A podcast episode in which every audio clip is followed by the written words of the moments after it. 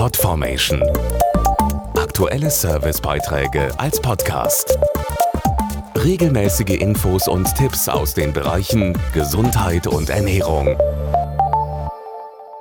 So schön der Winter als Jahreszeit auch sein mag, er ist leider auch die Hochzeit für Infekte. Das liegt daran, dass Viren und Bakterien ideale Lebensbedingungen haben, Stichwort trockene, aufgeheizte und wenig gelüftete Räume. Außerdem ist manchmal das Immunsystem bereits angeschlagen.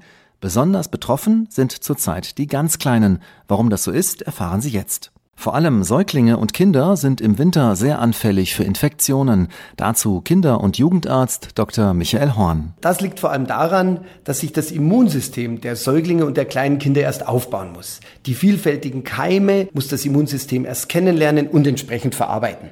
Und die kleinen Kinder sind in sehr engem Kontakt miteinander, geben also die Viren untereinander rasend schnell weiter und deswegen spricht man auch davon, dass die Kinder das Feuer der Influenza sind, also der echten Virusgrippe, weil sie diese Erreger eben rasend schnell verbreiten können. Übrigens, im Winter haben auch die Rotaviren ihren Erkrankungsgipfel.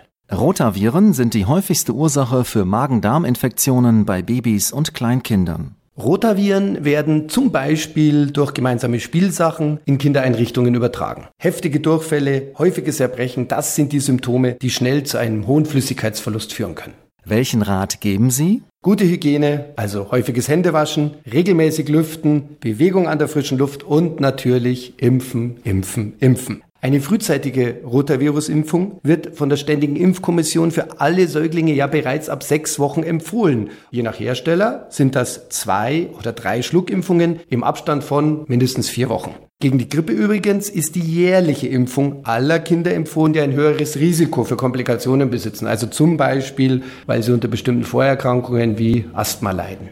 Mehr Infos auf www.impfen.de Podformation.de Aktuelle Servicebeiträge als Podcast.